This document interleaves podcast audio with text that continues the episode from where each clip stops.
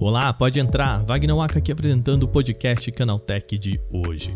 Uma mudança muito grande para a Apple pode chegar em breve. A empresa pode passar a permitir a instalação de lojas de aplicativos de terceiros e também de programas de fora da App Store em breve.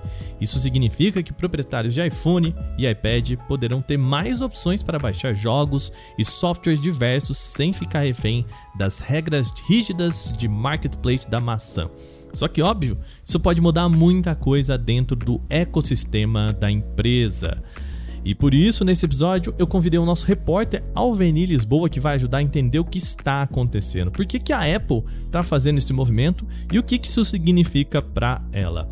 Vem com a gente que tem muito papo hoje aqui no nosso programa. Começa agora o nosso podcast Canaltech, que traz tudo o que você precisa saber do universo da tecnologia para começar o seu dia.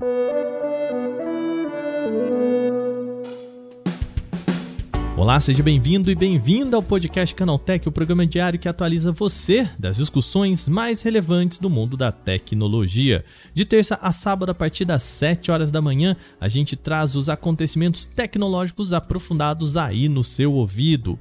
De domingos, a gente também tem o nosso podcast de entretenimento, o Vale Play. Então fica ligado, segue a gente aqui, também se inscreve, deixa aquela avaliação positiva pra gente, que isso ajuda muito o nosso programa a crescer ainda mais, tá bom?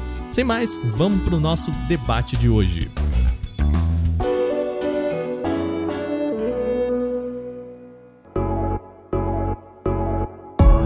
Vamos falar nesse programa sobre uma grande mudança no ecossistema da Apple. A empresa deve passar a permitir a instalação de lojas de aplicativos de terceiros e de programas de fora da App Store. Com isso, quem tem iPhone ou iPad vai poder baixar jogos e softwares de outras lojas e também, né, fugir um pouquinho dessas regras rígidas aí do marketplace da maçã. Essa medida seria uma iniciativa da Apple para cumprir o Digital Markets Act que começou a vigorar na União Europeia em novembro. Estamos falando aqui de mudanças impostas e que podem fazer a Apple ter que repensar muita coisa. Bom, agora eu converso com a Alveni Lisboa que mais uma vez vem me ajudar a entender as questões relacionadas a aplicativos. Bom, Aveni, seja bem-vindo de novo ao nosso podcast Canaltech. Tudo bem, querido? Tudo ótimo, muito obrigado pelo convite. Estamos aí novamente, hoje dessa vez para falar sobre a Apple. É, não é Elon Musk dessa vez, dessa vez. Olha só. Quem diria, hein? pois é, depois de surras e mais surras de Elon Musk durante quase um mês, agora vamos variar um pouquinho. Vamos para outra empresa que também costuma polemizar tanto quanto o Musk, né? Pois é, pois é, numa outra que não ajuda. Bom, vamos lá, Alveni. A gente recebeu notícia, né, a vinda da Bloomberg aí, de que existe a possibilidade de que a Apple já está se preparando para abrir, vamos assim dizer, o seu ecossistema para outras lojas, portanto, para outros aplicativos também, né? Primeiro eu queria perguntar por que, que ela está fazendo isso. Vamos lá, explica pra gente o que está acontecendo, qual que é o contexto disso. É, a primeira coisa a ressaltar é que isso não é por bondade, né? nenhuma empresa grande, nenhuma big tech faz as coisas por bondade, sempre tem algum é, interesse ou, como nesse caso, alguma obrigação, né? Que, que faz com que ela se mova para é, tirar algum, é, uma parte do seu lucro ou para, enfim, para que ela possa é, trazer algo de benefício para o usuário é, cortando na própria uhum. carne, basicamente, né? Assim, eles não dão tiro no próprio pé. Então, quando precisa fazer alguma coisa, é porque tem uma lei que é esse caso da Apple. A gente está falando aqui do Digital Markets Act. O que que diz é, essa lei da União Europeia? Então, por, por que que ela é, tem que abrir, ou, ou, melhor assim, né? Por que que ela, em consequência disso, resolveu dar essa abertura? É, é essa... A DNA ou DNA, como preferir, enfim, é, ela é uma uhum. legislação que, na verdade, ela é dividida em duas, né? Você tem a Digital Market Act e a gente tem a Digital Services Act. Na verdade, as duas são basicamente a mesma coisa, só que uma vai tratar das questões de mercado e outra das questões dos serviços prestados propriamente dito. No caso da DNA, é, ela quer regulamentar aí algumas práticas que as big techs é, têm questão de mercados, em questão de monopólio de mercados. Né? Então é uma, é uma legislação que ela foi criada basicamente para obrigar empresas como Google, como é, o Facebook, né, Meta no caso, a Amazon, Microsoft e também a Apple é, de quebrar um pouquinho das dessas práticas monopolizadoras que cada uma delas tem. Né? A, a Amazon tem um certo monopólio na, na, parte de comércio, a Microsoft nos sistemas operacionais, né? o Facebook tem um certo monopólio nas redes sociais também, e a Apple e o Google têm nos celulares, com seus sistemas operacionais, né? o Google com o Android e a Apple com o iOS. Então, é, como está havendo uma grande, é, um, grande conjunto de processos que essas empresas estão passando, estão sendo processadas em vários países por esse tipo de prática. Então a União Europeia toda se juntou e falou: peraí, vamos fazer um regramento novo que evita esse tanto de judicialização e nós colocamos isso como uma lei geral para ser seguida na Europa, que acaba aí respingando no restante do mundo. Né? Europa, os Estados Unidos, tudo que vira lei lá acaba sendo expandido para o restante do mundo. Então é isso que, o, que, esse, que essa lei vai fazer. Ela basicamente é uma lei contra monopólio, né? Contra práticas antes concorrenciais aí. Tem dois pontos. O primeiro que eu, que eu queria tratar aqui, né, Alvin? Então, assim, a Apple, ela não tá tão se antecipando, porque a previsão de que isso aconteça é para 2024, né, de acordo com a Bloomberg, mas ela já está se preparando para responder né, essa ideia que a gente viu lá no processo da Apple contra a Epic, que era, né, que o pessoal da Epic chamava de os jardins fechados das Big Techs, né? É, então seria uma resposta. Bom, olha gente, fica tranquilo que a gente está abrindo o nosso esse jardim fechado, portanto calma que não somos um monopólio. Seria essa a resposta da Apple? É, aquela ideia, né? Assim, antes que a gente seja obrigado, vamos correr atrás para que a gente faça uma coisa bem feita. Porque se deixar uhum. para cima da hora, vai vir os órgãos reguladores e descer na lenha, aplicando multa, aplicando punição, né? Então, Ela quer dominar a narrativa, né? Isso também, né? Exatamente. E, e, o Google já fez isso, né? O Google, antes da lei ser, a lei começou a vigorar em novembro, e antes de, de deles já aprovarem essa legislação, o Google já tinha se antecipado, por exemplo, e já fez algumas mudanças, como, por exemplo, aceitar pagamentos é, fora do ecossistema do Android. Então, você não precisa necessariamente usar a, a Play Store para pagar por, pela compra de aplicativos, de serviços, nada disso.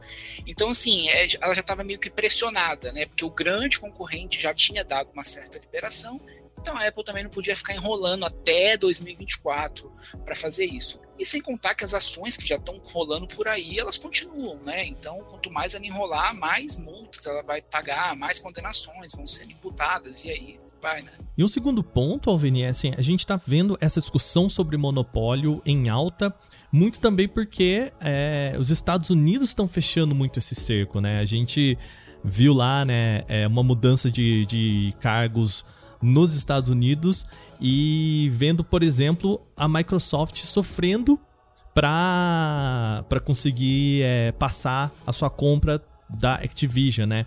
Ou seja, é, é, essa discussão, o cerco em cima do monopólio também está sendo fechado nos Estados Unidos. Você acha que a Apple também está olhando para isso dentro de casa, vamos assim dizer? É, não tenho dúvidas, né? Com o mercado mais importante da Apple hoje nos Estados Unidos, né? É um dos poucos países do planeta em que o, iPhone consegue vender mais do que o Android, por exemplo. Uhum. Né? Então é um mercado extremamente importante. É, os órgãos reguladores de lá são muito atuantes, mais atuantes do que de outros locais. Então, assim, ficam no pé mesmo. E não tinha outra alternativa, né, cara? Eles tinham que, tinham que se mover para poder fazer isso, que, que na verdade já é uma reclamação que os usuários têm desde sempre, né? Desde os primeiros iPhones, os iPhones que as pessoas querem poder ter liberdade de instalar o aplicativo que quiser, de, de fazer modificações e tal. Então, assim, essa mudança ela vai trazer também esse tipo de liberdade, né? De você poder é, usar uma forma de pagamento que não seja da Apple Store. Eles estão liberando ali uma questão da, do código NFC do iPhone também, eles vão liberar. Então, outras empresas vão poder fazer pagamento por aproximação usando o ecossistema da Apple. É, então, assim, eles estão começando a fazer essa abertura porque os órgãos reguladores estão em cima e eles não podem é, sofrer mais punições, ter a imagem mais arranhada do que eles já estão tendo aí pelo mundo. Né?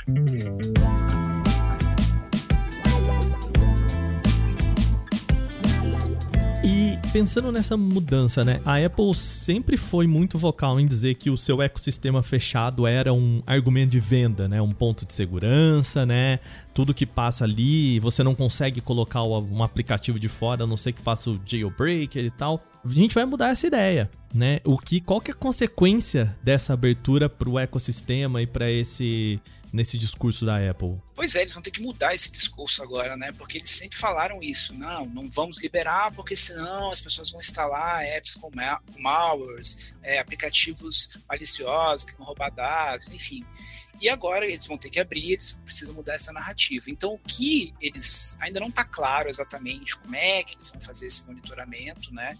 Mas assim, o que nos parece que eles vão usar uma técnica parecida com o que eles já usam nos Macs, né, os computadores de mesa da, da Apple, os notebooks e os computadores de mesa. Porque lá você já consegue instalar programas sem depender da, da, da loja da Apple. E então eles têm um sistema de segurança que faz uma verificação do arquivo para ver se tem algum tipo de vírus, enfim não é nada 100% garantido, assim como os antivírus nos nossos computadores não são, né? O cara é. pode muito bem colocar um código escondido. Se com as regras da Apple eles já colocavam né, códigos e às vezes é, segredos escondidos nos aplicativos, imagina liberado, né? Mas assim, eles vão ter que mudar isso e reforçar essa segurança para que eles é, não, não não fique mal essa narrativa que eles usaram a vida toda e agora estão tendo que abrir mão, né, por conta de uma obrigação legal. Né? E também a gente tem a questão da taxa da Apple, né? Os, os tão polêmicos 30% a fatia que ela leva em toda a compra do iOS. Ela consegue cobrar isso também se você baixa um aplicativo de fora aí, porque uh, por mais que a gente esteja falando aqui, né, não se sabe ainda se vai ser por APK como acontece, por exemplo, no Android, né? Você baixou um, um, arquivo instalável ali no Android, abraço, né? Você que põe a sua conta em risco. Ela consegue ter esse controle? Pois é, e isso daí é uma das grandes é, dúvidas que a gente ainda tem, né? Eles disseram que vão continuar cobrando a taxa de 30%. Né? Agora, como que isso vai ser feito é complicado, né? porque você vai fazer o quê? Você vai rastrear os, os aplicativos que as pessoas têm instalado no celular, envolve uma questão de privacidade, de segurança, né? É, é uhum. Então, assim, é, é não está muito claro ainda como que eles vão fazer isso, mas eles querem manter a, a cobrança a todo custo, né? Vamos tirar do meu bolso, por favor. Eu quero te trazer uma hipótese aqui, né? Porque a gente não está falando só da instalação de aplicativos, mas também até de uma. Eles falaram de uma loja de apps, né? Pensando aqui, imagina o quão irônico seria se a gente tivesse uma loja de aplicativos da Huawei entrando no iPhone. Sim, claro, imagina. A, Mudou na voltas, né? A própria Amazon, né? A Amazon tá expandindo uhum. aí, já tem loja de aplicativos no Android, tem loja de aplicativos para o Windows que rodam apps de Android, e aí agora eles vão fazer o quê? Vão entrar na, também na, no sistema da, da Apple e, e trazer aplicativos para eles, né? Ainda não está muito claro isso, né? A gente não tem uma, nenhuma loja nesse sentido hoje que ofereça aplicativos para a Apple.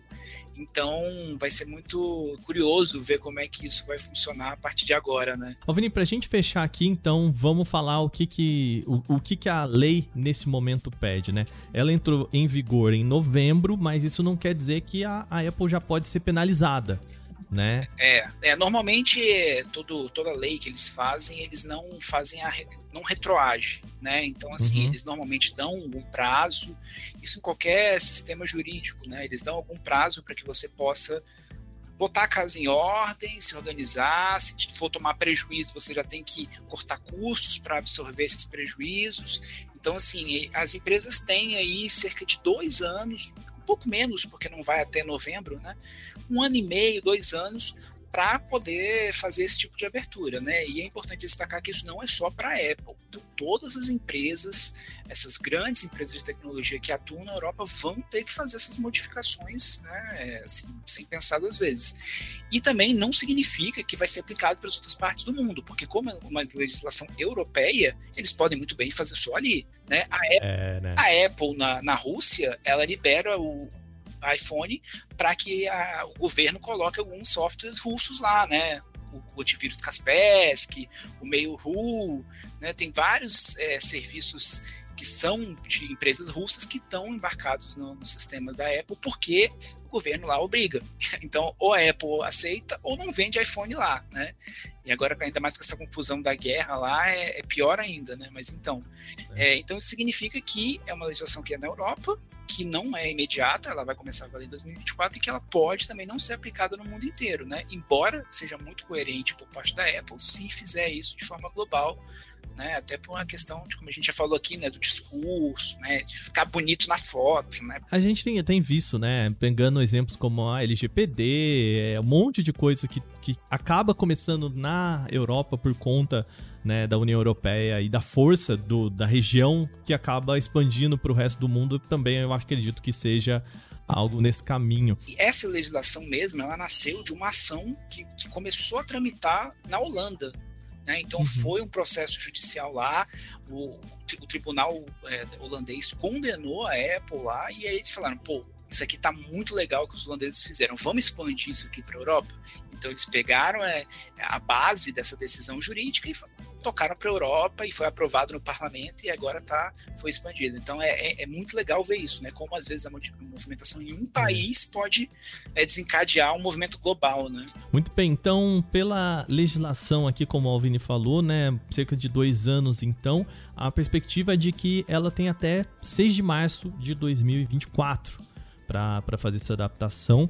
Então a expectativa é de que isso entre ali no iOS 17, né? Pensando aqui que ah, seria o que a gente vai ver no segundo é, semestre do ano que vem, né? Então, quem sabe até o ano que vem, aí no finalzinho do ano que vem, já, já entra. Porque a gente sabe, né? Vai ter o, o AWWDC, vai começar a falar sobre o que, que vem pro iOS e provavelmente esse vai ser um assunto da WWDC do ano que vem, né? É, exatamente, esse é o ponto crucial. Se eles não falarem mais nada até lá, se ficar nesse banho-maria aí, provavelmente só vem em 2024. Né? Mas, a, mas como eles já estão é, com essa movimentação agora, possivelmente ano que vem, aí no próximo, no próximo iOS, já deve rolar alguma coisa, né? Muito bem. Alvini, obrigado mais uma vez, querido. Vim bater um papo aqui, esclarecer aí os pontos sobre essa, né, essa mudança aí. Tô curioso para ver o que, que vai acontecer. Imagina aquele iPhone com os launcher bizarrão assim, vai, vai, vai muita coisa vai acontecer, viu? Cara, eu digo assim, é, que é o sonho de todo mundo que já teve um Android e foi é. pro iPhone, né? Assim, é, é ter essa é. liberdade de você poder instalar o que quiser, personalizar, enfim, trocar a fonte, botar Comic Sans se você quiser. O problema é seu, o celular é seu, você faz o que você quiser, né? Pois é, vamos ver, vamos ver. Eu quero, eu quero ver quantas, quantas maluquices que o pessoal vai fazer com isso aí. Mais uma vez, obrigado, viu, querido? Obrigado pela oportunidade e estamos sempre por aí. Valeu. Valeu. Terminado o meu papo com Alvenídio, hoje vamos agora para o nosso quadro O Aconteceu Também.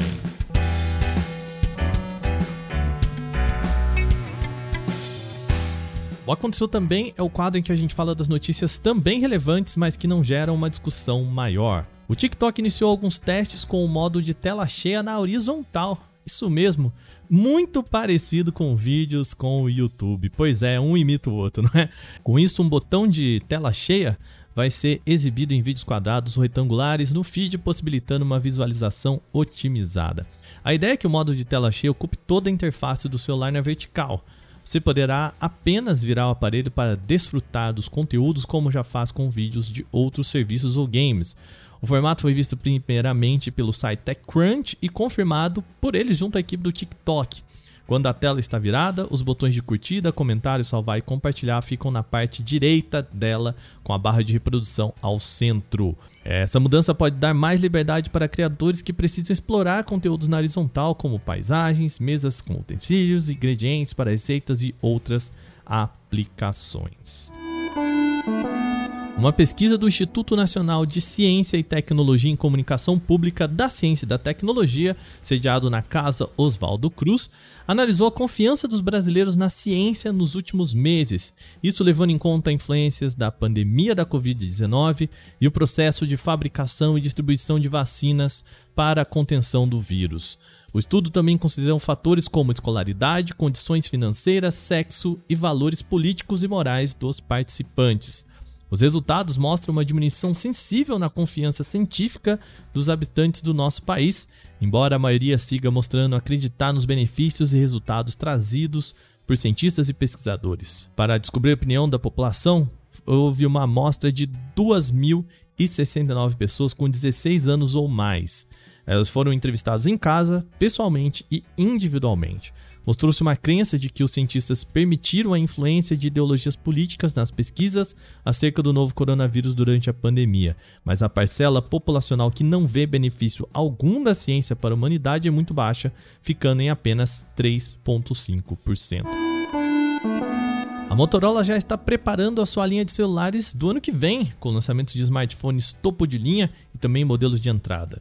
Agora, especificações técnicas de um suposto Moto E13 começaram a aparecer, dando uma ideia do que se esperar. O aparelho foi encontrado em um teste de Geekbench, uma das principais plataformas de benchmark, onde teve alguns dados revelados. De acordo com os registros, o Moto E13 deve ser apresentado em uma plataforma Unisoc T606 com 8 núcleos rodando a 1.61 GHz. Além disso, ele também traz 2 GB de memória RAM somente, o que indica que deve ser lançado com uma versão Gold do Android focada em modelos com especificações mais simples.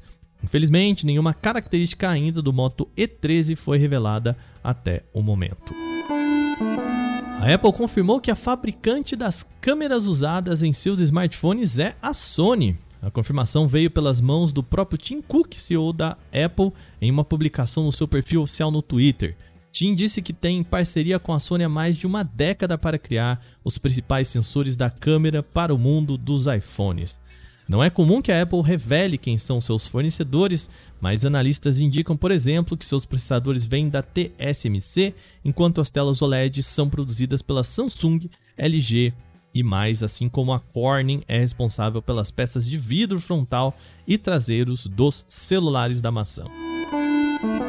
A Samsung começou a entregar a One UI 5 com Android 13 para os Galaxy A71 5G, S10 Lite e o Tab S7 FE. Até o momento, essas atualizações estão chegando em algumas regiões específicas, sem uma data para lançamento global ainda. O One UI 5 traz uma série de novidades importantes para os celulares da Samsung, tela de bloqueio personalizável, melhor integração com Windows, mudanças de apps nativos, rotinas, agrupamentos de widgets e mais.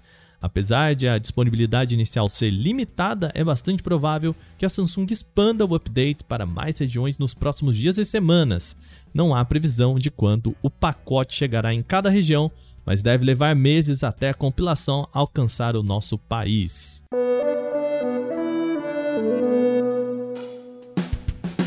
Bom, e com essas notícias, o nosso podcast Canaltech de hoje vai chegando ao fim. Lembre-se de seguir a gente e deixar uma avaliação em seu agregador de podcast se você utiliza um. A gente lembra que os dias da publicação são de terça a sábado, sempre com episódio novo logo de manhã, às 7 horas, para acompanhar o seu café. Esse episódio foi roteirizado, apresentado e editado por mim, Wagner Waka, e o programa contou com reportagens de Alveni Lisboa, Augusto Dalla Costa, Gustavo de Liminácio e Igor Almenara. A revisão de áudio é da dupla Gabriel Rime e Mari Capetinga e a trilha sonora é uma criação de Guilherme Zomer. Agora a gente vai ficando por aqui. Amanhã tem mais do nosso podcast Canaltech. Até lá.